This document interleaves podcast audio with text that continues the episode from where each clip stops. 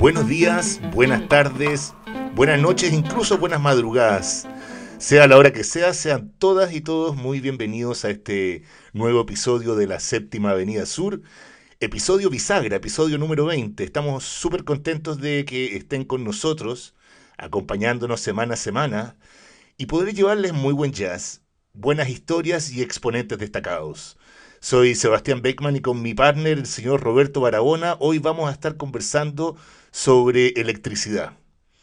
Está bien, ustedes me dirán, este tipo se volvió loco, no es un programa de home center, de hágalo usted mismo. Sí, es verdad, por supuesto, pero la guitarra eléctrica es el instrumento que nos convoca hoy, eh, un instrumento que ha estado presente en toda la historia ah, del jazz y vamos a estar explorando también eh, a través de cuatro exponentes femeninas que lograron convertirse en profesionales y dejar una huella muy, muy trascendente en la historia del jazz, de la segunda mitad del siglo XX a la actualidad.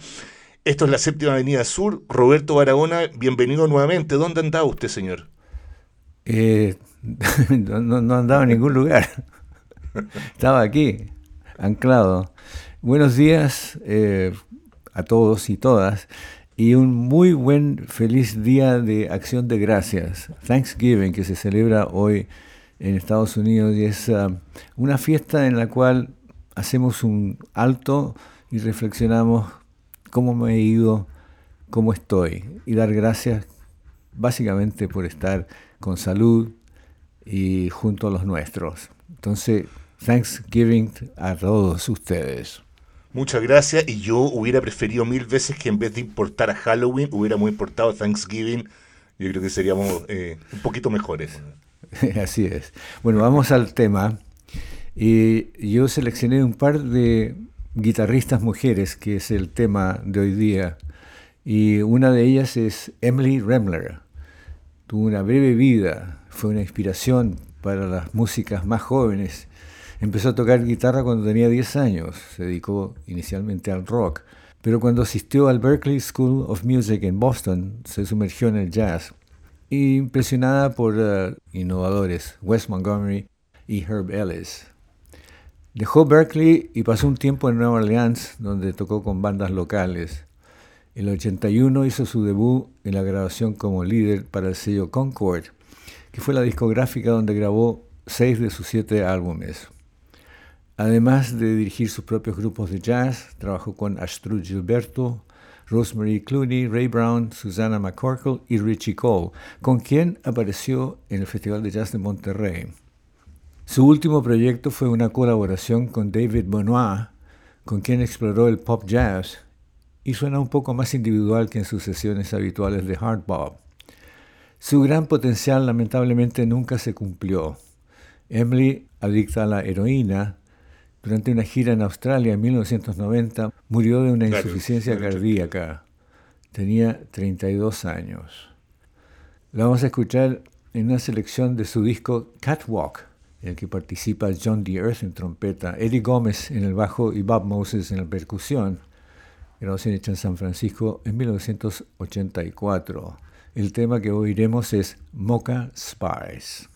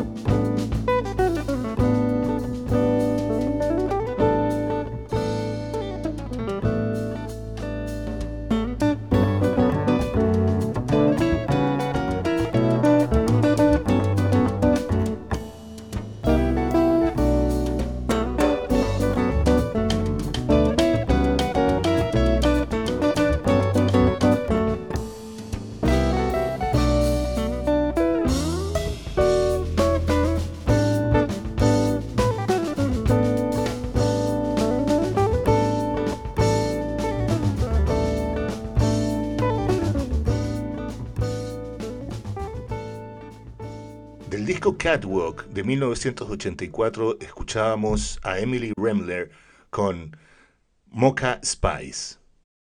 Una de las guitarristas que descubrí en esta investigación y que me pareció em, bastante fascinante su estilo es Mimi Fast Fingers o Dedos Rápidos Fox.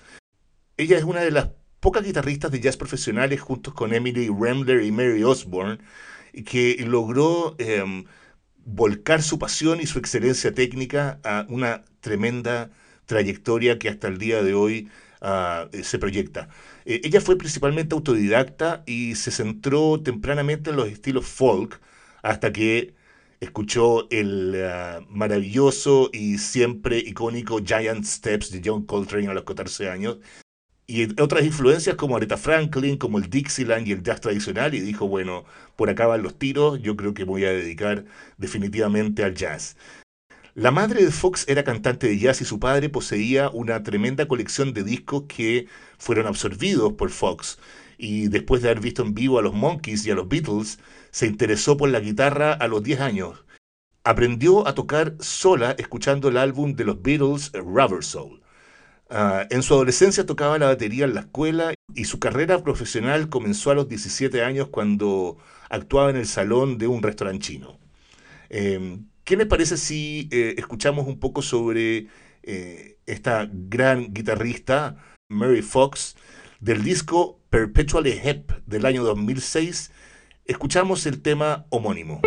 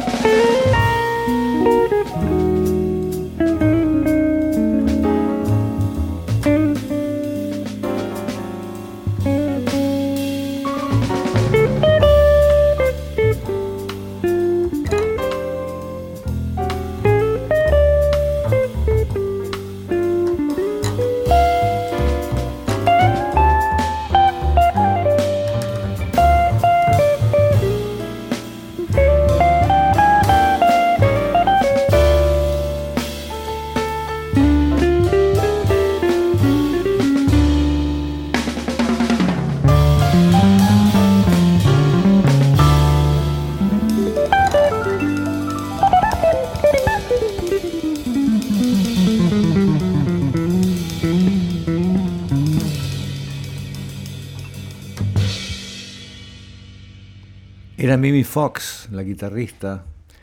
De su disco Perpetually Hip, escuchamos la canción homónima. Javier Davis en el piano, Harvey S. es el bajista y el gran Billy Hart en la batería. Grabación hecha en Union City, en Nueva Jersey, en agosto del 2005. Y ahora me toca con mi segunda guitarrista, y es Mary Harborson una de las guitarristas más impresionantes de su generación, una maravillosa improvisadora cuyas exploraciones vanguardistas apuntan al futuro. Creció en Boston y empezó a tocar la guitarra cuando tenía 12 años, pero después de estudiar jazz en la Universidad Wesleyan y en la New School, Halverson formó parte de la escena del jazz de Nueva York, el 2002, llamando mucho la atención como miembro del cuarteto del incomparable legendario vanguardista Anthony Braxton. Desde entonces, Halverson ha tocado con una gran variedad de improvisadores con visión futurista. La vamos a escuchar de su disco a trío Dragon Head del 2008. El tema es Screw Loose, un, uh, un tornillo suelto. Grabación hecha en New Haven, en el estado de Connecticut, en febrero del 2008.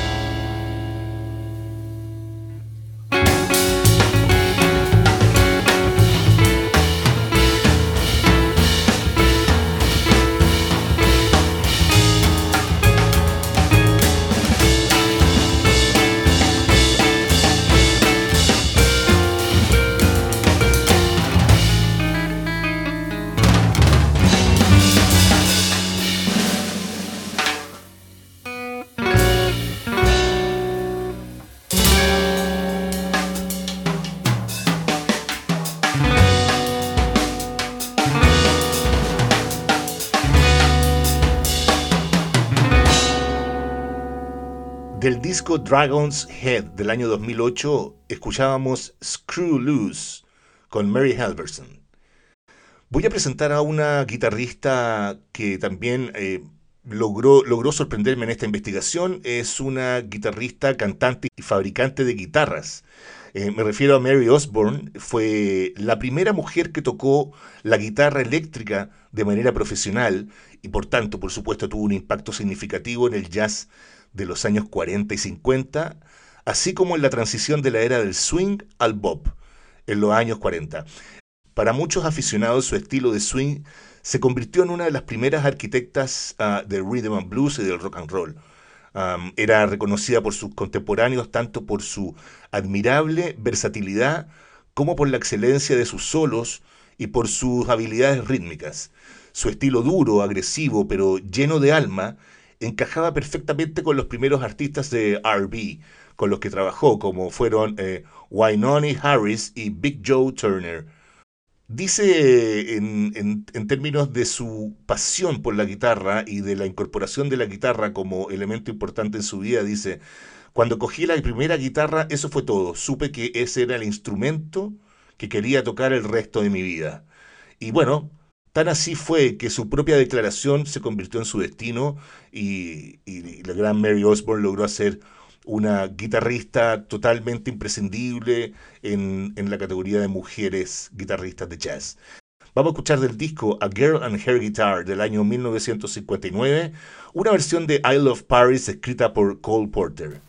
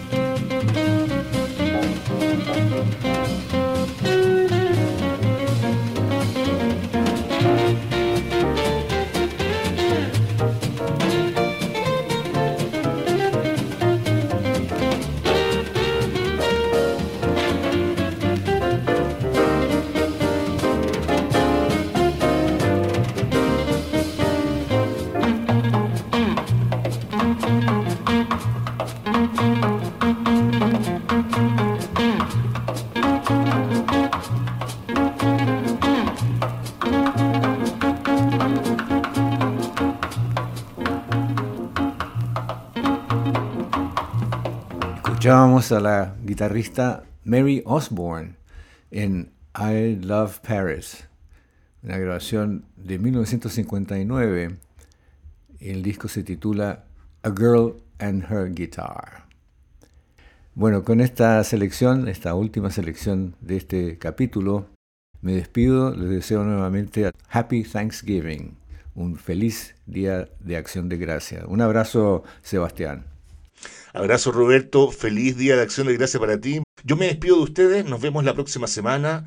Recuerden, escribirnos sugerencias, inquietudes, solicitudes a hola.americamedia.cl. Nos pueden seguir en nuestro Instagram, nuestro perfil, la séptima guion bajo Avenida Sur. Y también pueden escucharnos en Spotify, Apple Podcasts, Google Podcasts y Amazon Music. Nos vemos la próxima semana. Chao, chao.